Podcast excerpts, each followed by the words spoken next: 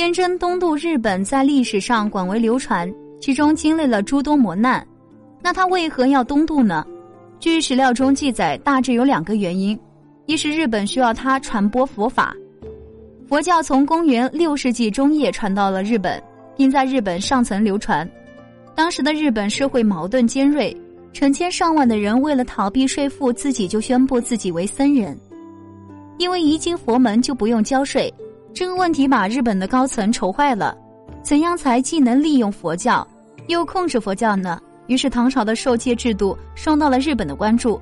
正是在这样的背景下，日本提出了向唐朝聘请戒师。日本长屋王子崇敬佛法，亲赠袈裟给中国僧人的故事让坚贞很是感动，就动了东渡之心。二是唐玄宗时期出现了新道义佛的现象。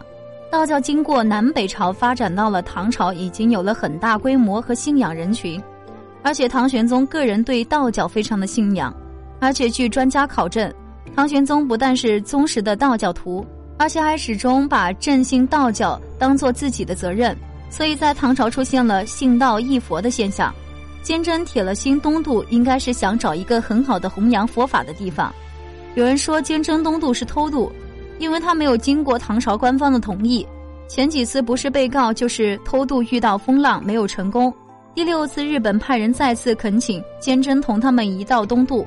虽然当时他双目失明，但是弘扬佛法的热情不减。在记载中说，当时唐玄宗想派道士去日本，被日本拒绝了，所以下令不许坚贞出海。不过坚贞还是秘密的走了。这次真正踏上了日本的国土，再也没有回来。坚贞东渡时，都带走了一件稀世珍宝，也正是这件珍宝，让坚贞为后人诟病。他带走了王羲之的行书真迹一幅，王献之的行书真迹三幅，以及其他各种书法五十卷。这应该是他遭到后人诟病的原因吧。坚贞来到日本后，被封为大僧都，统领日本所有僧尼，在日本建立了正规的戒律制度。后来由于日本宫廷内斗，坚贞也遭受到排挤。解除了坚贞大僧都职务，日本官方建设了一座名叫唐招提寺的寺庙，让坚贞搬进居住。从此，坚贞就在寺中讲律受戒。日本天平宝字七年，为播佛法奋斗了一生的坚贞，在唐招提寺面向西方端坐，安详圆寂，终年七十六岁。他的遗体经火化后，葬在寺后的松林中。坚贞在日本开创了四戒坛。也成为最曾开创日本天台宗之前的日本佛教僧侣正式受戒的场所。